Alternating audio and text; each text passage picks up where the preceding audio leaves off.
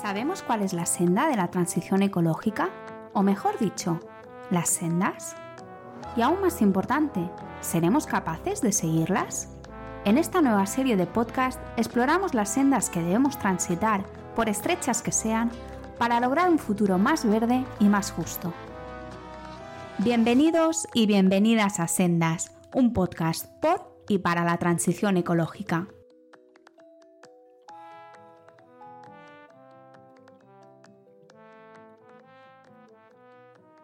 Buenos días, buenas tardes o buenas noches. Soy Pablo Rodríguez Ross y hoy tenemos con nosotros en Sendas por primera vez a dos invitados. Tenemos a Clara Prieto y a Luis Resines.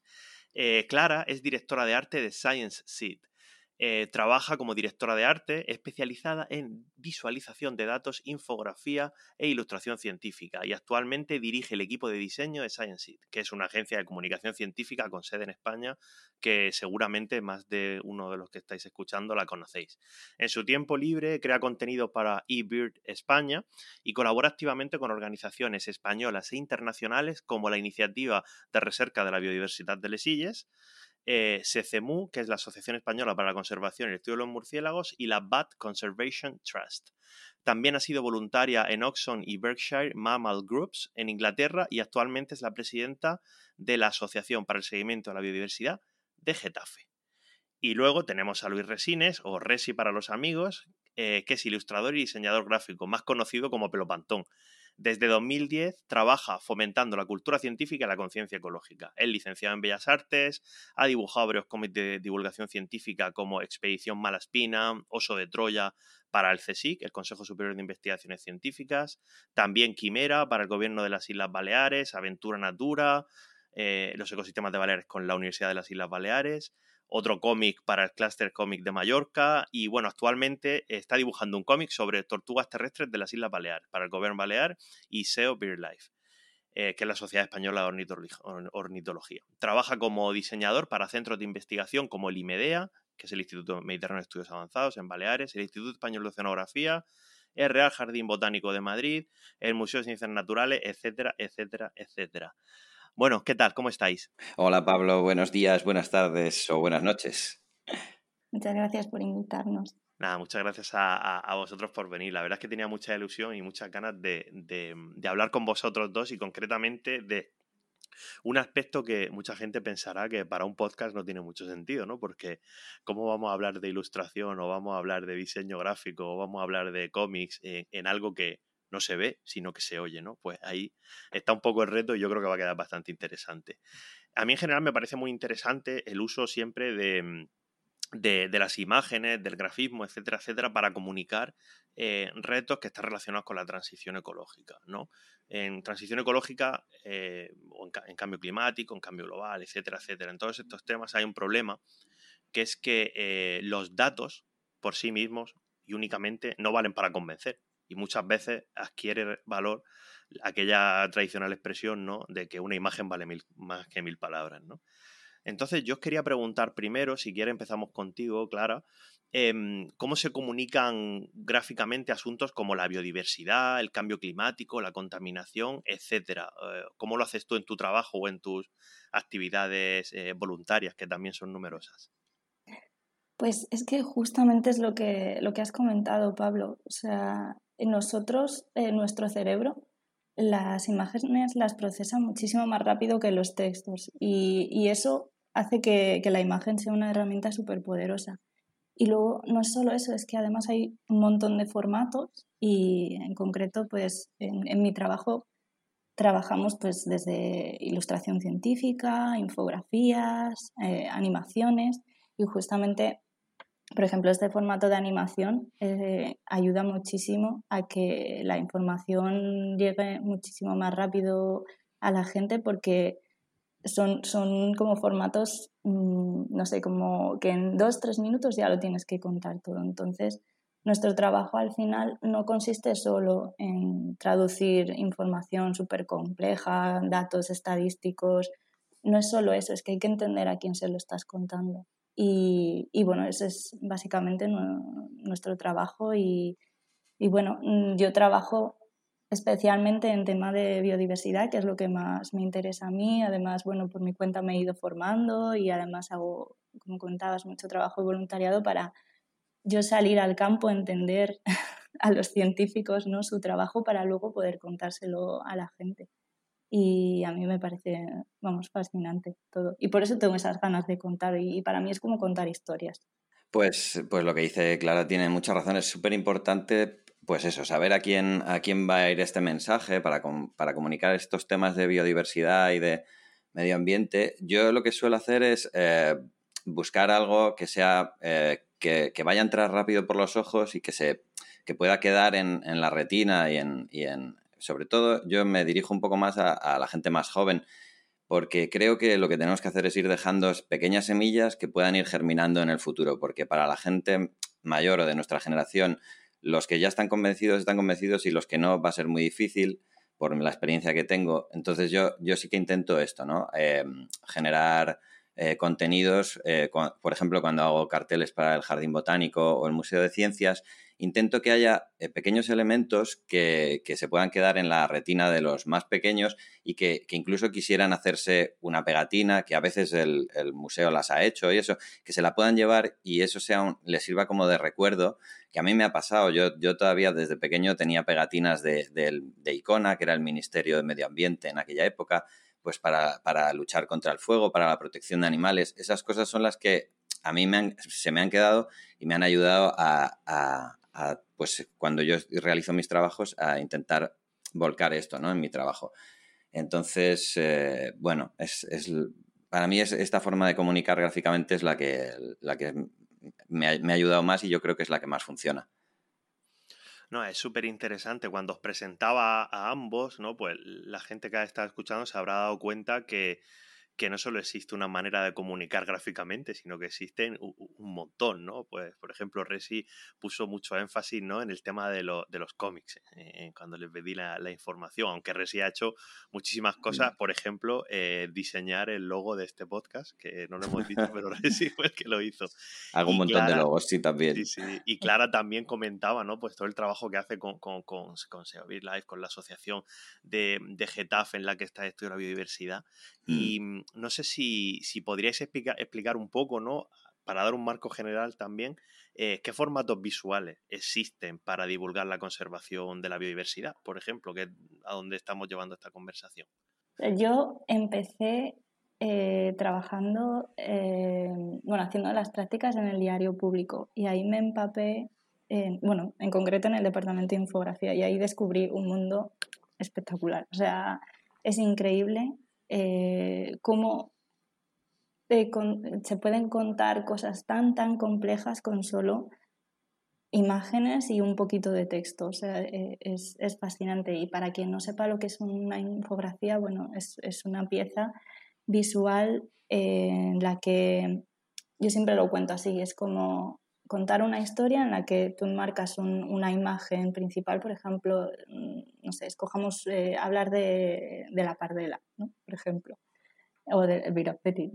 Eh, y escogemos esa imagen, la, la, presentamos en grande para que sea de un primer vistazo, cuando alguien mira este material, sepa ya de qué va. O sea, es súper importante que de un primer vistazo diga, ah, vale, esto va a ir de esto. Y luego eh, alrededor de esa imagen vamos construyendo la historia y vamos contando datos, pero todo como muy narrado, ¿no? Y, es, un formato que, ayuda muchísimo, pues eh, eso, a contar eh, temas científicos, por eso porque lo estamos haciendo como narrando una historia, ¿no? Y luego otro formato que, bueno, es muy interesante también la ilustración científica, que desde aquí quiero hacer un llamamiento de no está muerta la ilustración científica, aunque exista la fotografía. Lo que se consigue con la ilustración científica no nos lo da la fotografía. O sea, queremos ilustrar a un espécimen perfecto y eso la fotografía no nos lo puede dar. Entonces, es, es, muy importante también la ilustración científica y va a seguir ahí, va a seguir evolucionando. Eh, vamos a ir viendo nuevas técnicas con 3D, pero va a seguir estando ahí. Y luego la animación, como comentaba, eh, es un formato que ayuda muchísimo, sobre todo de cara... Estoy hablando un poco también como dirigiéndolo hacia el formato digital, ¿no? que, que es a lo mejor quizás hacia donde podemos llegar a más, a más público. Eh, la animación y sobre todo de cara a redes sociales es que nos permite llegar a muchísima gente, contar algo en dos, tres minutos y, la gente se queda con esto porque son imágenes en movimiento que, que hace que la gente pues esté enganchada, ¿no? y les estás contando una, una, historia y en realidad a lo mejor estás contando cosas súper complejas y, y, como que no se están, no son conscientes de que están aprendiendo cosas. Y, y a mí eso es también un formato que me parece súper importante. No, eh, es súper interesante, Clara, y ha sido además como desde lo más intuitivo, lo que más la gente debería conocer, ¿no? Que son las infografías hasta ya formatos un poco más complejos. Y yo me estaba riendo porque a mí eh, hace una semana, eh, bueno, que no, no, daré nombre ni diré dónde ni nada, pero bueno, que a nivel laboral yo planteé acerca de un tema, dije, oye, pues estaría muy bien hacer una infografía de, de, este asunto, ¿no? A lo cual una persona que se dedica bueno, también al tema del medio ambiente, me dijo, ¿qué es una infografía? Y, yo me quedé como, hostia, estamos en 2022 y ni siquiera conceptualmente hay gente que sabe lo que es una infografía, ¿no? Pero bueno, al final la infografía se ha hecho y, ha, quedado, ya ha quedado muy bien. Y Resi, cuéntanos un poco tú eh, acerca del cómic, porque yo supongo que la mayoría de gente que le gustan los cómics eh, por ejemplo, mi hermano es muy fan de, los cómics y lee, bueno, una barbaridad, como toda la gente que le gustan los cómics, que, tienen no sé qué les da, que, bueno, al final tienen la habitación ahí llena de, cómics y se los leen en 10 minutos y se compran otro. Eh, pero claro, eh, cómics así más de naturaleza, conservación de la biodiversidad, etcétera, etcétera, yo, mm, al menos en lengua, en lengua anglosajona sí que sé que, hay más, porque nos llevan, al menos en estos aspectos, nos suelen llevar la delantera.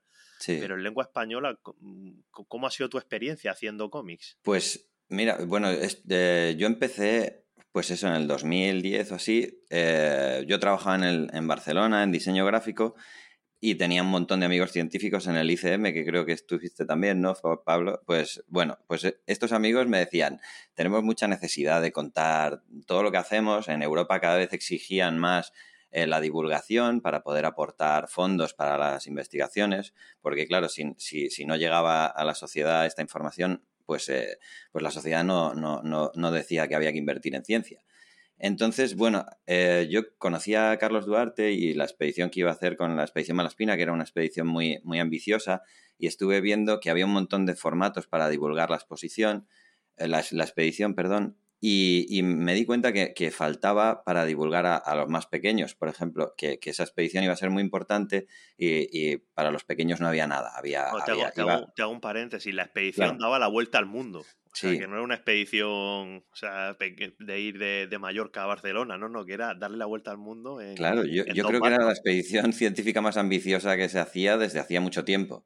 Y entonces digo, esto no puede quedar ahí y que las generaciones más jóvenes no la conozcan, ¿no? O sea, porque sí, la vamos a conocer los mayores, que vamos a ver en las noticias, va a haber periódicos, se hicieron libros, artículos, vídeos, fotografías. Entonces yo ahí, me surgió la idea de, hacer un cómic para, para, que les llegara a los más pequeños y poder llevarlo a las escuelas y, y a Carlos le pareció fantástico. De hecho, los dos primeros cómics los hice con él porque él me dijo, mira, pues hay otro tema muy importante que los jóvenes tienen que, empezar a interiorizar ahora, los más, los más niños, para que cuando crezcan pues ya vengan concienciados, ¿no? De base. Y entonces era el del cambio climático y por eso hicimos el oso de Troya también. Y de ahí, de ahí empezó eh, todo el tema de, de, Pelopantón, y porque a raíz de eso ya no era solo cómics, sino también hacer algún póster, hacer alguna maquetación de tesis de la gente, que también es, es un tema que, que, los científicos, pues cuando están haciendo el, el, la tesis, no, les da tiempo a, a, todo el tema del diseño y eso, entonces em, está guay que empiecen a delegar para centrarse en la investigación. Y por ahí empecé. Y mira, justo acabo de terminar hace una semana eh, unos cursos en la universidad donde hemos usado el último cómic que hemos hecho de dos lagartijas para explicar los ecosistemas de las Baleares, también con, pues con alumnos de los, de, los colegios e institutos y ahí pues les, les enseñamos lo que son las especies endémicas, que aquí en Baleares es muy importante y, no lo saben, y a través de un cómic ellos lo, pues lo entienden muy bien, eh, les explicas que, son especies que solo que crían en, en, un determinado lugar y, y, entonces, bueno, pues así conocen, pues eso, lagartijas, pardelas, eh, el ferreret, sapillo balear, que, que, son especies que solo habitan aquí y que deberían eh, formar parte de su identidad como, como baleares, ¿no? Muchas gracias, Resi. Y ahora, continuando contigo, porque ya, ya que has sacado este tema, eh, que Clara, cuando, bueno, cuando estábamos intercambiando mensajes para, para, preparar el programa, Clara dijo, oye, me parece muy interesante y me gusta mucho el trabajo que habéis hecho con la pardela balear, eh, en Baleares, con el Pirot Petit. Eh, Resi, cuéntanos un poco ese ejemplo. Buah, pues es que lo del Birot Petit fue, una, eh, fue, un, fue un, crash que tuvimos porque yo estaba en mi pueblo eh, dibujando por aquel entonces el cómic del oso de Troya y, escuché en la radio a un investigador del, del IMEDEA hablando de las pardelas y las sirenas, el mito de las sirenas, que originalmente venía del canto de las pardelas. A mí me dejó loquísimo el programa en Mediterráneo. Las pardelas, sí, las pardelas, perdona, para que la gente no lo sepa, son como unas gaviotas pequeñas. creo que no lo hemos dicho. Sí, sí, que te recordaba. Sí, son aves marinas así que, que, pues pelágicas que no, no vuelan sobre tierra, no son, son las gaviotas vuelan alto y las gaviotas solo, las pardelas solo vuelan a ras de agua, ¿no? Y, y cuando, cuando están criando y eso, pues cantan y, y pues se originó el mito de, de, de, de las sirenas y bueno, esta historia me, enganchó, escribí al investigador y en el 2014 nos vinimos aquí a Baleares a hacer un trabajo sobre capturas accidentales de, aves marinas en artes de pesca, eh, porque el palangre es la principal causa de mortalidad de estas aves marinas. Entonces ahí descubrí pues, que eran endémicas de aquí de Baleares, que quedaban muy pocas parejas eh, y que eh, a través de, pues eso, de la llegada del ser humano, la introducción de las ratas, de los gatos, pues estas aves que antes ocupaban todas las Baleares se habían visto reducidas a pequeñas grietas y cuevas de, Mallorca y de Ibiza. Entonces, pues de ahí empecé, lo primero que hice fue este, este proyecto y ahí hice un mini cómic eh, se llamó Virot Petit, de dos páginas de la relación de un pescador con el Virot, ¿no? Y, cantaban, y los pusimos en, eh, en el Festival del Cómic Nostrum, que es un festival de, cómic aquí en Mallorca, y lo vio una persona de, la Consellería de Medio Ambiente y me pidió el cómic de Quimera, ya un cómic más desarrollado, de unas 40 páginas, sobre la historia de un Birot Petit real, un Birot Petit que anillaron en 1986 que sigue vivo, que a día de hoy la, siguen cogiendo y, tomando las medidas y todo. Y, bueno, a través de, este cómic dibujamos pues, y contamos toda esta, toda esta historia. ¿no?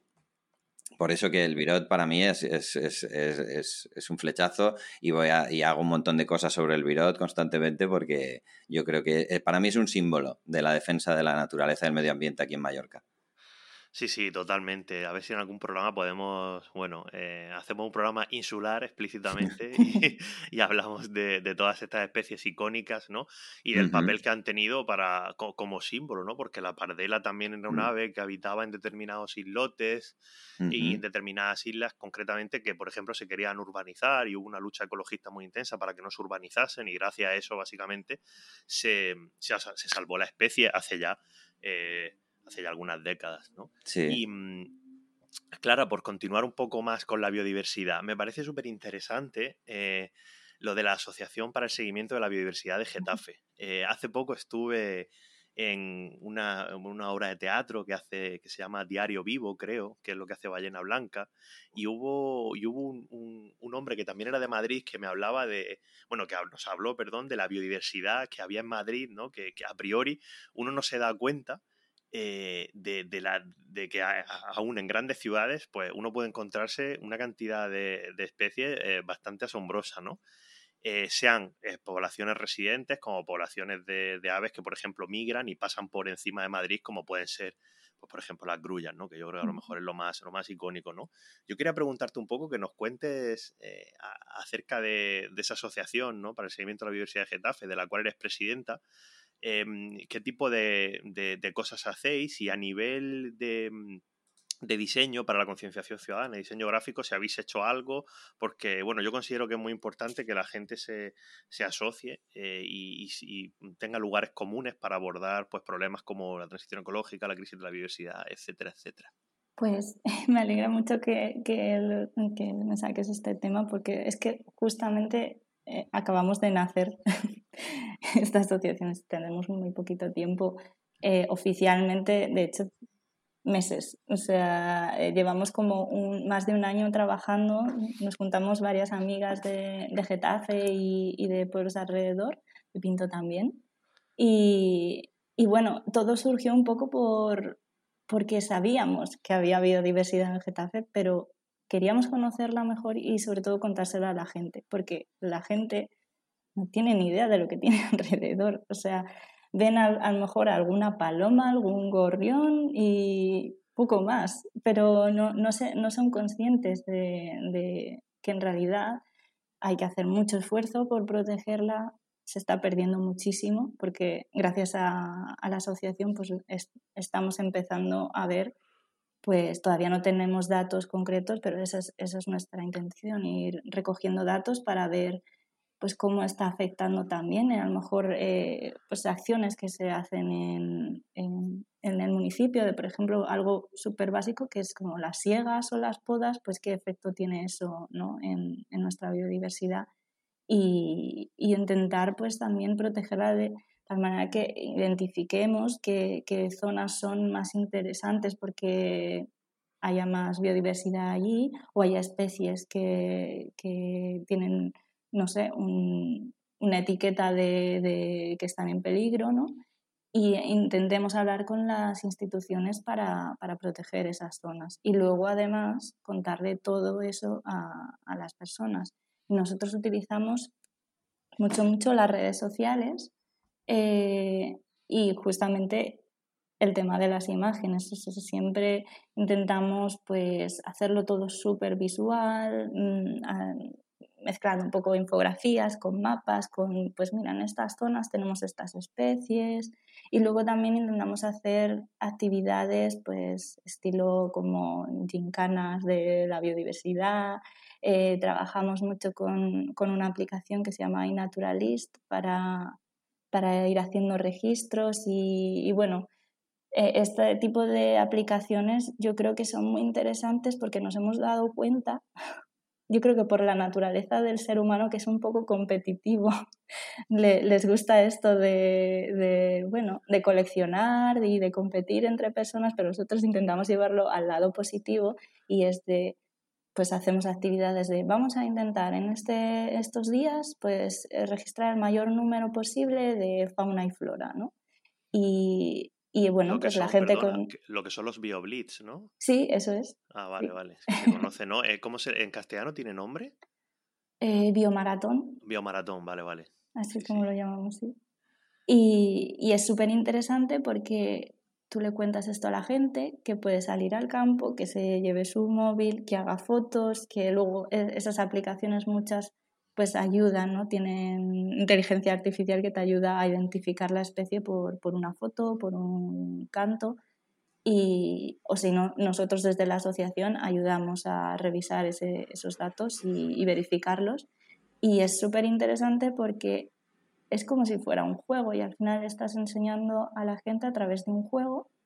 Es muy parecido a Pokémon, pero en, en vez de ver Pokémon lo que están haciendo es ver eh, especies reales, ¿no? Y están aprendiendo y se están dando cuenta de que esto existe, que eso está al lado de, su casa.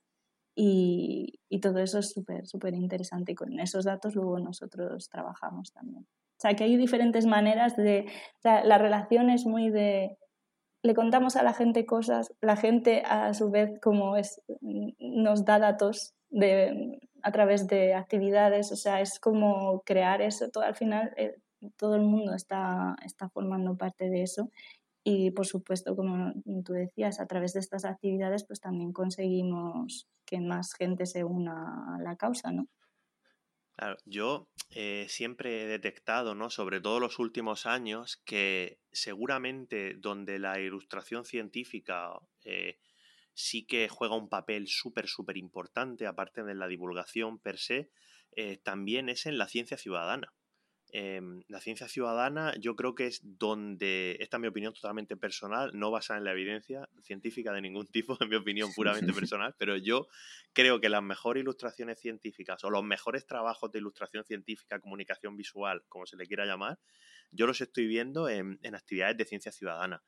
Y, yo os quería preguntar, em, porque claro, mm, eh, por ejemplo, Resi cuando comentaba el tema de la pardela, él al final Claro, es una persona que, que de formación, eh, Resi estudió Bellas Artes, no es de formación científica, pero le, le inspira el tema de la pardela y él se interesa por la pardela y ahora es capaz de explicarte pues que la pardela vuela abajo y no sé qué, que yo, la verdad es que ni lo sabía, o, quiero decir, al final, pues esta, esta, estas ganas de interesarte por un tema, ¿no? Que a priori, pues, pues te es ajeno. Y yo creo que ahí la ciencia ciudadana Em, tiene un papel, un papel súper importante, como también los biomaratones que comentaba Clara, no deja de ser una iniciativa de ciencia ciudadana, sí que es verdad que es una iniciativa concreta en el tiempo, porque se suele hacer en un día o dos, em, pero no deja de ser una iniciativa de ciencia ciudadana cuyos datos luego son valiosos para la comunidad científica. Y, un paréntesis aquí, es que hay estudios científicos que han demostrado que, em, que por ejemplo, en cuanto a identificación de especies, eh, la gente eh, la, gente en sentido general, ¿no? la gente que participa en estas actividades, sin ser necesariamente expertos o, expertas, son capaces de identificar eh, las especies casi de la misma manera que los expertos. O sea, que, que nadie piense que la gente, entre comillas, em, es tonta y, no, no, no saben identificar las especies. No, no, la gente sabe identificarlas. Y yo quería preguntar, em, ¿qué pensáis vosotros concretamente de, de la, de la ciencia ciudadana? Pues mm, yo la verdad es que tengo como... Mi opinión viene tanto de mi experiencia voluntaria con la asociación, que para mí la ciencia ciudadana es una herramienta súper positiva, creo que va a ayudar muchísimo a la ciencia. Y luego además también desde mi trabajo, que también eh, hemos trabajado en proyectos de ciencia ciudadana y, y, es que lo primero es que la ciencia hay que contarla. era una de las cosas que comentaba Resi. Si no, si no contamos la ciencia, si la ciencia solo se queda en, en la burbuja de ciencia, no vale para nada. Pero es que además, hacer partícipe a la gente de eso es que es súper positivo. por supuesto, esos datos luego hay que validarlos científicamente, y, pero el que esté ahí, la gente que forme parte de ello, es que al final es como yo creo que esto ya es mi opinión personal, pero como que le das más valor, ¿no? Porque descubres tú mismo lo que, lo que te rodea eh, y, y, al conocerlo pues lo, lo, aprecias y lo valoras y lo quieres proteger, ¿no? Yo totalmente de acuerdo con, con Clara. Yo, colaboro con, con, observadores del mar aquí en, en, Baleares y, y, con la Asociación Noctiluca que hace muestreos de, en las playas y eso. Y bueno, yo no soy científico, o sea, sí, estudié ciencias en el instituto, pero luego me derivé en las artes, pero, pero como naturalista y aficionado me encanta me encanta pues que me, que me, expliquen cómo diferenciar pues eso, un, un, un alga de una alga invasora y poder estar atento y poder cuando voy a la playa no solo darme un baño, sino si consigo ver que estas algas invasoras se están extendiendo en esta playa que, hace un año no había, pues poder contarlo, hacer una foto y que la científica, que, además está guay porque la acabas conociendo y personalmente es, es bonito, ¿no? Como te valida tu fotografía o no, o te explica, pues mira, se parece mucho, pero no es por estos detalles. Y tú así vas, vas aprendiendo y vas teniendo un conocimiento que, es, que es fundamental para proteger el, medio ambiente hoy en día. A mí, vamos, totalmente de acuerdo y a, favor. No, y además esa, eh, a, ti, sí, sí que concretamente se te nota esas ganas de, de aprender y aparte de que yo al menos la experiencia que he tenido profesional contigo es que cuando se te piden cosas ya entiendes muy bien qué es lo que se quiere y, con Clara no tiene oportunidad de trabajar profesionalmente, pero supongo que también que al final los que trabajáis en, en esta interfaz ¿no? entre, entre lo que es la ciencia y cómo transmitirla a la sociedad o cómo transmitirla al, al target que se quiera, pues al final acabé adquiriendo una capacidad de, entender muy rápido eh, qué es lo que piensa el científico, la científica, eh, cómo es su trabajo, cómo no es, etcétera. Y mm. otra, otra conexión que hay, Resi, que acabo de caer eh, contigo en este podcast, es que el primer episodio del podcast em, vino Félix Picasso. Y a Félix Picasso tú le hiciste la maquetación y la portada de la tesis. Sí, lo conozco bien. Hace unos años. Acabo de, eso acabo de darme cuenta ahora mismo, ¿no? Y, y ya me acuerdo yo de ver esa. Y creo que con esa portada fue cuando yo te, cuando yo te puse, te, puse cara pelopantón, dije, hostia, qué chulo, porque, claro, eh, una persona que trabaja en ilustración, pero no esté familiarizada con el mundo científico, con la, con la biodiversidad, etcétera, etcétera, si se le piden según qué cosas, eh, es muy complicado que las pueda hacer, por decirlo de alguna manera, que las pueda hacer bien. Eh, en cambio, los que estáis ahí eh, muy metidos en, el turrón, como se suele decir, pues sí que es verdad que se, nota muy rápido que ya sabéis por dónde tienen que ir los tiros, etcétera, etcétera, ¿no? Pues hemos aprendido mucho de los científicos a hacer preguntas, que es, que es fundamental. Sí, sí, sí. Mm, y, yo quería preguntar ahora otra cosa. Eh, Clara decía antes, eh, la ilustración científica no, no, está muerta, la ilustración científica vive, ¿no? Y a mí hay una cosa que, que ahora me, me, está generando un poco así de, en este tema de, de, ¿no? de curiosidad, que es el tema de, de, la inteligencia artificial, ¿no? Porque están saliendo, eh, por ejemplo, la, la, más famosa es la, la herramienta esta, DALI, DALI, ¿no? Que ha salido ahora, que es capaz de generar imágenes eh, de lo que, de lo que, o sea, como cuando, para que la gente lo entienda, es como cuando tú pones en Google eh, lo que sea y te lo busca, pues tú puedes poner en una, en una barra, escribes ahí también, pues quiero una pardela volando sobre no sé qué, y te lo genera a una calidad que ciertamente es preocupante. Entonces, ¿cómo, ¿cómo veis, esto es un poco ya, un poco curiosidad personal, ¿eh? pero ¿cómo veis los que os dedicáis a la ilustración científica esta, esta suerte de, de nuevas herramientas basadas en la inteligencia artificial? Eh, bueno, mi opinión, yo recuerdo que hace unos años estudié un curso de, de User Experience y, y, uno de los temas era justamente esto, eh, la inteligencia artificial. Y una de las cosas que decían es que siempre, siempre las máquinas van a necesitar humanos, siempre. O por lo menos por ahora. Entonces, eh, bueno, eh, sabemos que, no sé, hemos ido avanzando gracias a, las máquinas, ¿no? Y hemos conseguido muchas cosas gracias a las máquinas, pero el ojo humano que pueda detectar si le falta una pluma a esa parcela porque la máquina no la ha detectado, eso va a ser necesario siempre.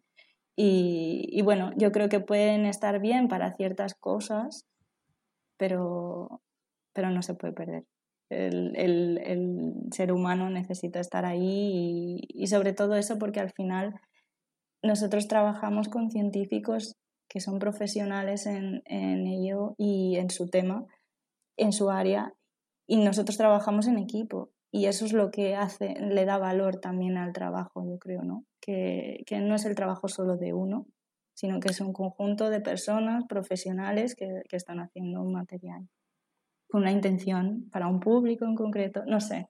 Son muchos, son muchos detalles que a una máquina yo creo que se le escapan. Yo, yo conocí esta inteligencia artificial el, en el Comic Nostrum de este año, el Festival de Cómic de Mallorca, porque vino un investigador del Instituto Tecnológico de Massachusetts a explicarnos cómo, pues cómo lo desarrollaban y cómo lo hacían y de hecho intentamos hacer una que hiciese le, dimos un montón de viñetas de uno de los dibujantes de, aquí de Mallorca y, la inteligencia artificial intentó recrear.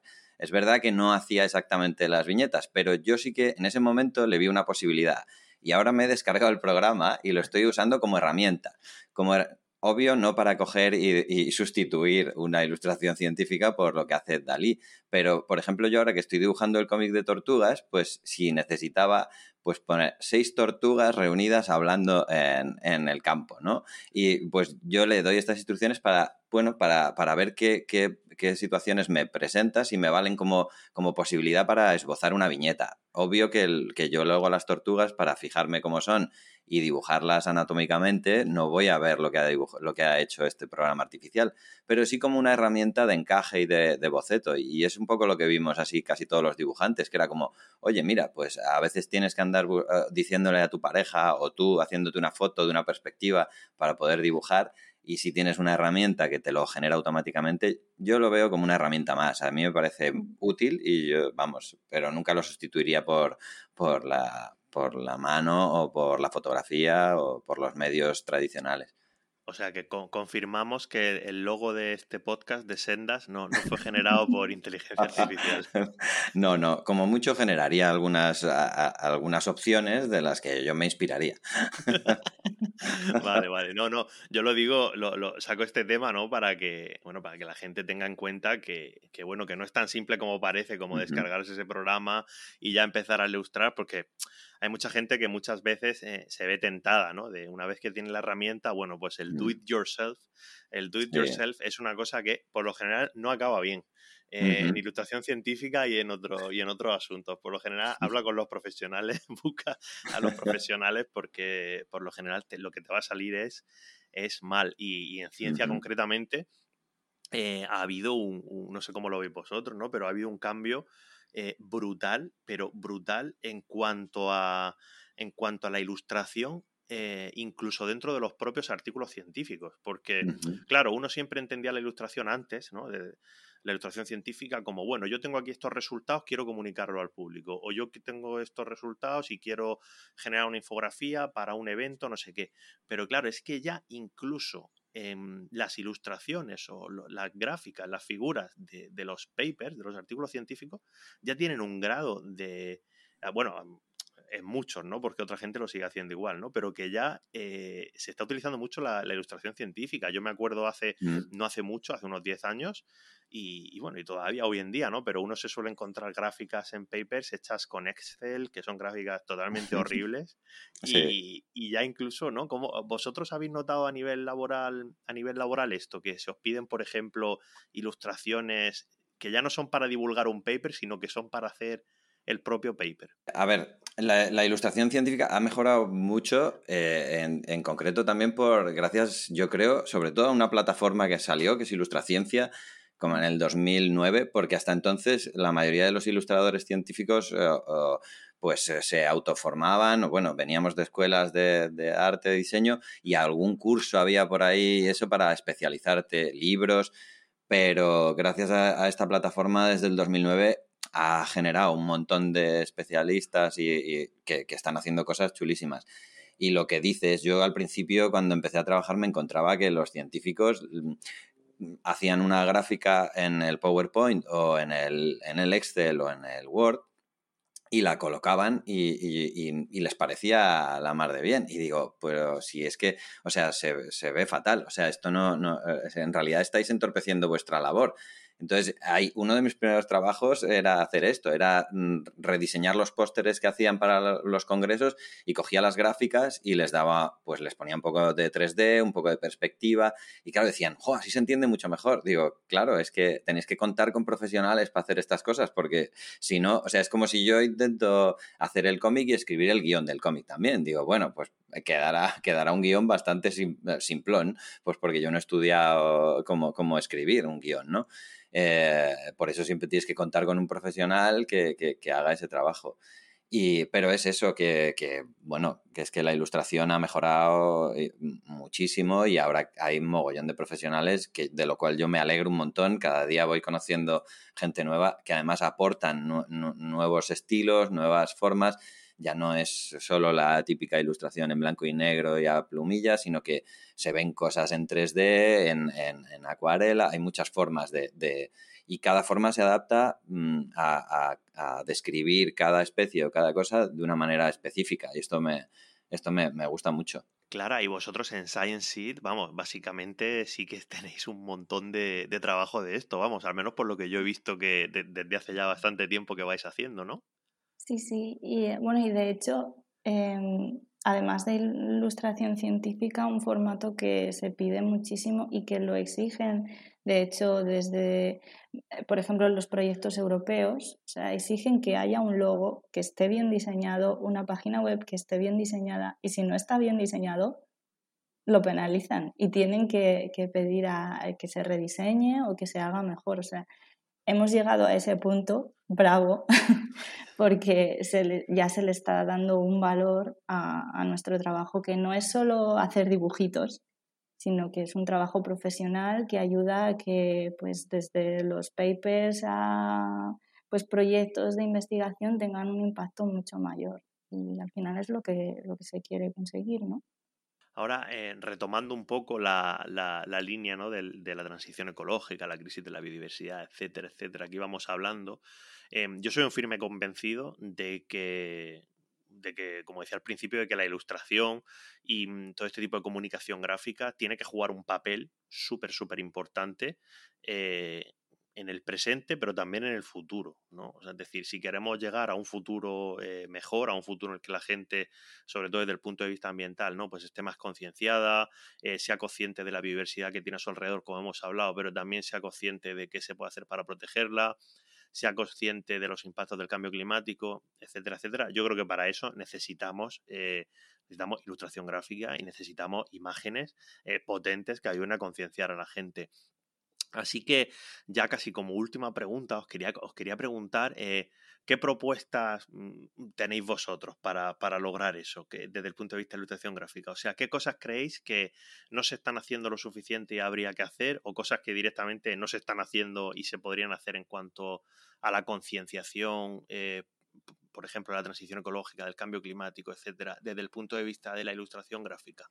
Bueno, a ver, la verdad es que eh, es un poco algo de lo que comentaba antes. El, primer paso tiene que ser desde dentro, o sea, desde la comunidad científica tiene que, darle ese valor a nuestro trabajo y, vernos como aliados y, respetarnos como profesionales también y buscarnos ¿no? para, para llegar a, al público. Y luego yo creo que también para poder llegar a la gente e intentar, ah, no sé, que le haga clic el cerebro y que cambien, es, es adaptarse un poco también a lo que, a dónde está consumiendo la gente ahora mismo información y, y yo creo que, bueno, el tema digital sabemos que y redes sociales eh, vamos, desde lo que veo yo profesionalmente, creo que por ahí van los tiros. Entonces, eh, yo creo que tenemos que, intentar hacer materiales que, bueno, se adapten a, estos formatos, que sean de consumo rápido para poder llegar a la gente. Y luego, bueno, mm, yo creo que hay muchos formatos. de ahora divagando un poco, pues yo que sé, a lo mejor desde TikTok se podrían hacer vídeos cortos en los que se podría concienciar a la gente, o sea, todo adaptándonos y también haciendo hincapié yo creo que en las nuevas generaciones que a mi entender y por lo que estoy viendo desde eh, personalmente en la asociación en la que estoy, pues cada vez hay más conciencia y es donde yo creo que hay que apostar obviamente a todo el mundo hay que contarle las cosas y hay que buscar eh, ese cambio en, toda la sociedad, pero la gente joven sobre todo, yo creo. Estoy de acuerdo con, con Clara. Yo, yo lo que creo es que, a ver, eh, o sea, se está haciendo muy bien todo este trabajo y estamos haciendo, eh, pues eso, muchas ilustraciones, están haciendo animaciones, vídeos, gráficas. Lo que pasa es que yo creo que, que estamos todavía en, este nicho de los que nos gusta o nos dedicamos y para salir de eso yo creo que es que deberían implicarse las grandes agencias de publicidad, eh, los grandes medios de comunicación, tiene que haber más implicación por los que tienen los canales potentes que, que, pueden, que pueden transmitir eso, o sea que pues, por ejemplo, que este, este podcast y lo, pues que lo fichara, pues yo qué sé, el, país y que lo, que lo pusiera, o el ASER y lo pusiera en el Podium Podcast, porque es lo que necesitamos, necesitamos ese tipo de cosas. Digo, tu, tu podcast, como digo, los trabajos que hace Clara o, o que alguna editorial grande se interesara por cómics de ilustración científica y decidiera apostar por, por ello para, moverlo por, pues, por los canales que, realmente se mueve la mayoría de la información, porque si no, eh, nosotros estamos intentando hacer las cosas lo mejor posible y, mejorar los formatos y hasta se hace poesía, se hace performance, se hace todo, pero, pero nos faltan los canales eh, fuertes para, llegar a la sociedad, yo creo. Sí, yo estoy totalmente de acuerdo. De hecho, eh, bueno, lo primero, si alguien quiere fichar este podcast, eh, le paso los... Nada, es broma. si hiciera yo esto por dinero, estaría ya en, bancarrota. Pero, mm, pero sí que eh, hay, un aspecto que han mencionado, bueno, que, que han mencionado ahora Resi, que me parece muy interesante, y todo lo que comentaba Clara también, pero es el aspecto de los grandes canales, ¿no? Los grandes medios. Cuando uno se aproxima a, a, a la pregunta de cómo se informa la gente acerca de la ciencia? ¿Cómo se informa la gente acerca del cambio climático? Pues hay una respuesta a eso, porque la Fundación Española para la Ciencia y la Tecnología hace un informe cada tres años que, evalúa ¿no? de dónde se informa, cuáles son las, fuentes de la información científica y concretamente de cuestiones tan específicas como la del cambio climático, por ejemplo. Y a una fecha de hoy sigue siendo la televisión. Y es una cosa eh, fascinante. O sea, una cosa de. a, una, a, aún hoy en día sigue siendo la televisión. Y es ciertamente eh, sorprendente porque muchos, bueno, nos creemos que somos muy jóvenes o, usamos mucho las redes, etcétera, etcétera, pero esto lo comentaba con Isabel Moreno de Televisión Española que vino en el episodio 4 y, es que eh, yo se lo decía a ella, digo, tú eres consciente de que posiblemente eres la persona que comunica cambio climático a la que más gente ve em, en España, porque no se me ocurre otra persona. Bueno, a no ser que algún día, yo que sé, alguna, algún influencer, alguna celebrity, no, no sé, o, en, yo que sé, o en algún otro programa les dé por hablar de este tema, que entonces pasan a ser ellos. Pero, pero es verdad que yo, yo coincido en ese aspecto, ¿no? Que en los grandes canales, en los grandes medios y en las grandes editoriales eh, no, se, no se fomentan este tipo de proyectos. E incluso yo, por ejemplo, que sí que tengo experiencia a nivel escrito, que escribí mi libro, ¿no? Argonauta. Em, yo lo escribí con una editorial pequeña de Murcia, aunque tenía ofertas de editoriales más grandes, pero cuando te aproximas a editoriales más grandes te das cuenta de que, por ejemplo, el, lo que se llama el nature writing, ¿no? Eh, los libros de escritura de naturaleza, que en lengua anglosajona hay para, para enterrarte en ellos, porque es que, pero es que siguen saliendo nuevos cada año, cada año.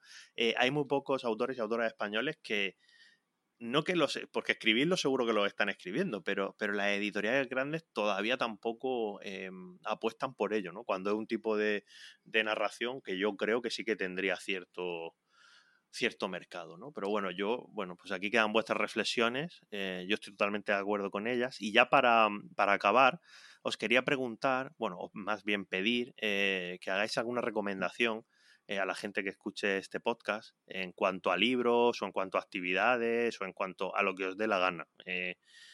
Siempre se lo pregunto a la gente que viene y vosotros siendo diseñadores gráficos, pues yo creo que seguro que tenéis un montón de cosas. Yo voy a, voy a, bueno, voy a recomendar un libro que me regalaron a mí, que es del Museo de Historia Natural de, América, que está en Nueva York, que se llama Opulent Oceans, que es este libro que tengo aquí. Y es un libro que, básicamente lo que, lo que tiene son ilustraciones, ilustraciones científicas antiguas, pues según muchas de ellas de la primera vez que, por ejemplo, pues una especie se, descubrió, ¿no? Entonces es bastante chulo porque va en línea con, aquello que decía ahora, ah, bueno, ahora y antes Clara, de que la ilustración científica no está muerta, ¿no? Pues tiene ilustraciones de este tipo, ¿no? Como esta que estoy enseñando a cámara, de, bueno, ilustraciones que se, mm. hacían, pues ya ves, en, en el siglo XVIII sobre todo, Mm, y, es súper chulo. Así que nada, eh, ¿qué recomendáis vosotros? Pues a ver, eh, a mí me gustaría recomendar dos cosas. Una en línea con lo que dijo Resi de tema de estudiar ilustración científica.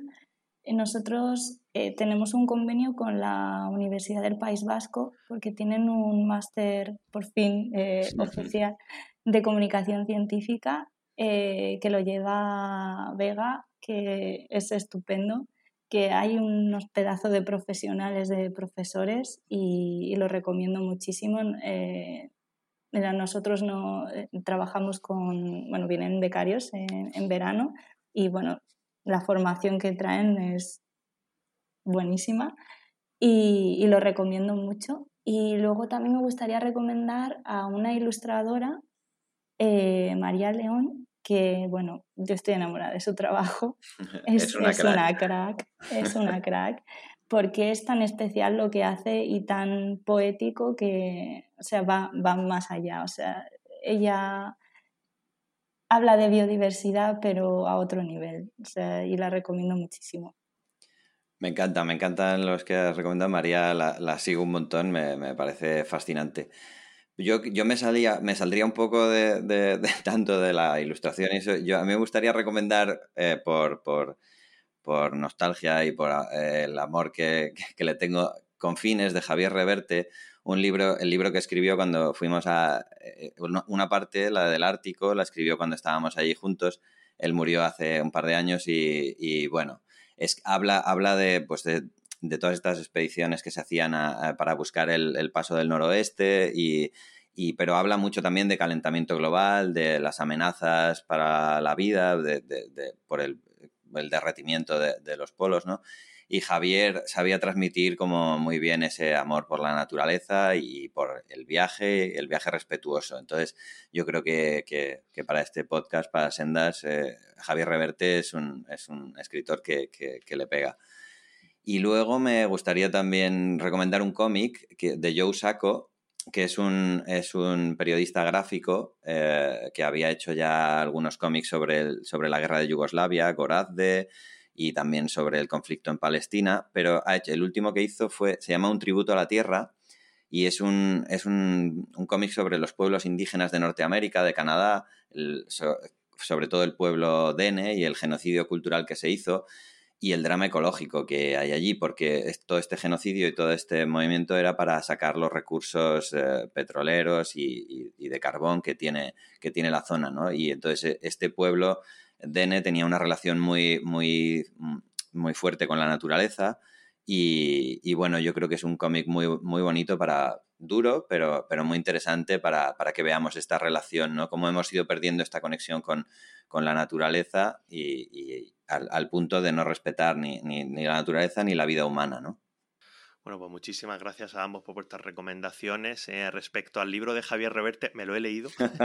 me ha hecho gracia cuando lo ibas comentando porque es un libro que yo me he leído y, y, fue, de hecho, la primera claro, cuando vosotros estabais ahí en esas expediciones, yo estaba todavía, yo estaba empezando la carrera universitaria y, yo me acuerdo que me leí el libro y fue la primera vez que, tuve conciencia ¿no? Del, tema del paso del noroeste, que, mucha gente no lo sabe, ¿no? Pero, pero bueno, básicamente como, como el Ártico está perdiendo la superficie cubierta de hielo, sobre todo en época estival, que está alcanzando mínimos históricos, claro, a través del Ártico ahora ha, surgido ya, de hecho, porque mm. ya han pasado los primeros buques estos años, una nueva ruta comercial que básicamente conecta em, Asia con, América de manera mucho más rápida. Entonces, claro, Javier Reverte lo que cuenta en ese libro es cómo eh, él se va encontrando a gente eh, de grandes empresas comerciales, petroleras, etcétera, etcétera, que están allí en el Ártico, eh, eh, bueno, un poco viendo a ver qué, se cuece y si el paso se va a abrir, si no se va a abrir, si pasamos la ruta comercial por aquí, y, él va hablando con todos ellos, ¿no? Y es ciertamente, bueno, yo creo que fue una de las primeras veces que yo leí algo que me, que me preocupó de verdad respecto a a, la, cuestión del Ártico concreta, ¿no? Es decir, oye, es que aquí se va a abrir una ruta comercial porque se está deshelando y es que hay un montón de gente que lo está viendo como una oportunidad en vez de panicar, que es lo que hacemos mucho. Sí. Y sí, sí. Y ya lo último que ya sí que ya, y ya acabamos. Es, me gustaría preguntaros, bueno, que digáis a la gente dónde, dónde os pueden encontrar si tenéis redes sociales o alguna página web o algún proyecto que tengáis en marcha, lo que sea. Así que, eh, Clara, si quieres empezar tú. Vale, pues yo estoy en Twitter e Instagram eh, como Clara Undata, todo junto. y bueno, si quieren ver también mis trabajos, en claraprieto.com. Bueno, eh, yo, ah, si buscan pelopantón, ahí ya no hay, no hay, es un nombre bastante raro y, y pelopantón.com es la web que tengo, ahí, ahí voy intentando actualizar los trabajos que voy haciendo y lo bueno es que ah, tengo una pestaña que es de materiales, es todo Creative Commons, son materiales de los cómics, la mayoría de los cómics que he hecho y, algunas guías y todo lo que me dejan poner eh, son de descarga gratuita, hay una pestaña de descargas Creative Commons y luego, pues en Twitter, Instagram y Facebook estoy como Pelopantón, que es fácil localizarme. Vale, bueno, pues es fácil localizaros a ambos. Así que nada, por mi parte, a daros las gracias eh, una vez más por haber, por haber estado aquí. La verdad es que ha sido, yo creo que ha quedado bastante, bastante curioso todo. Y nada, espero que no sea la, la última vez. No, espero que no. Muchas gracias por invitarnos, Pablo. Muchas gracias. Un abrazo a los dos. Un abrazo, Clara. Un abrazo a ambos. Hasta luego. Ya puedes escuchar Sendas en las principales plataformas de podcast y no olvides seguirnos en arroba sendaspodcast en Twitter e Instagram.